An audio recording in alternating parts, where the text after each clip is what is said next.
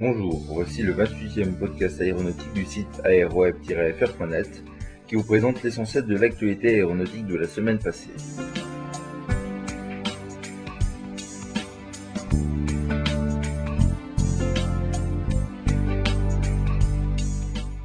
Cette semaine, l'actualité est marquée par les nombreuses commandes de Boeing.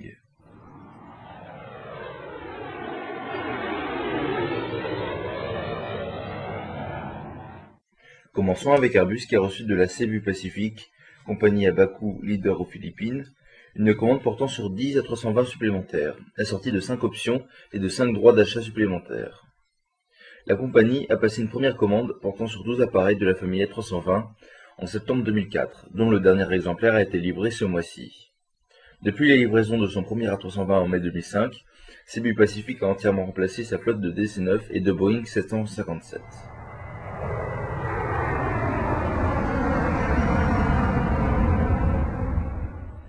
Une autre compagnie aux Philippines a marqué la semaine. Il s'agit de la compagnie nationale Philippine Airlines qui, lors de la cérémonie de ses 66 ans, a commandé deux Boeing 777-300ER et a mis des droits sur deux autres, et en a loué encore deux autres à la GECAS, portant à 6 le nombre de 777-300ER commandés. Le loueur d'avions Alafco a annoncé la commande de 12 Boeing 787-8 et de 6 Boeing 737-800. La valeur totale de ce contrat est estimée à 2,26 milliards de dollars. Continental a passé une commande importante sur 5 Boeing 787-9 Dreamliner. Cette commande, combinée à celle de la compagnie basée à Houston, annoncée plus tôt, mène à 25 le nombre de 1687 commandés par la compagnie. Dernière commande pour Boeing de la semaine, celle du groupe de transport de fret Volga Nepr basé à Moscou pour 5 Boeing 747-8F ainsi que 5 options sur des appareils supplémentaires. La compagnie Airbridge Cargo, filiale de ce groupe, opérera ces avions dont la valeur est évaluée à 1,4 milliard de dollars selon les prix catalogues.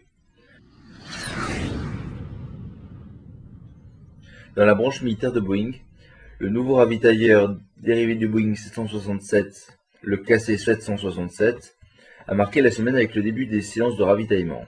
Un BC-52 s'est connecté 73 fois au nouveau ravitailleur de Boeing et a reçu environ 5 tonnes de kérosène. C'est un nouveau pas en avant vers la livraison des premiers KC-767 au Japon et à l'Italie. Dans la foulée de ce premier événement, c'est un chasseur bombardier, le F-15, de l'US Air Force qui a effectué des essais de connexion et de ravitaillement le 6 mars. Les États-Unis ont lancé un appel d'offres pour renouveler son parc de ravitailleurs, et c'est sans surprise que l'on retrouve le KC-767. Boeing proposera à l'US Air Force son appareil équipé de réacteurs Pratt Whitley PW 4062.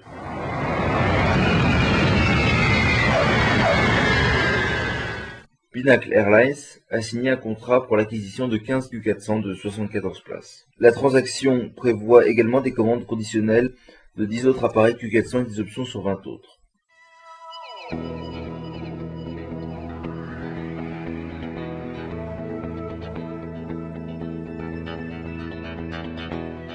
Voilà, ce podcast est maintenant terminé. Pour réagir, en discuter entre vous et même pour nous faire des suggestions sur ce podcast, un seul lieu, le forum du site aeroweb-fr.net. À la semaine prochaine pour un nouveau podcast aéronautique et à tout de suite sur www.aeroweb-fr.net.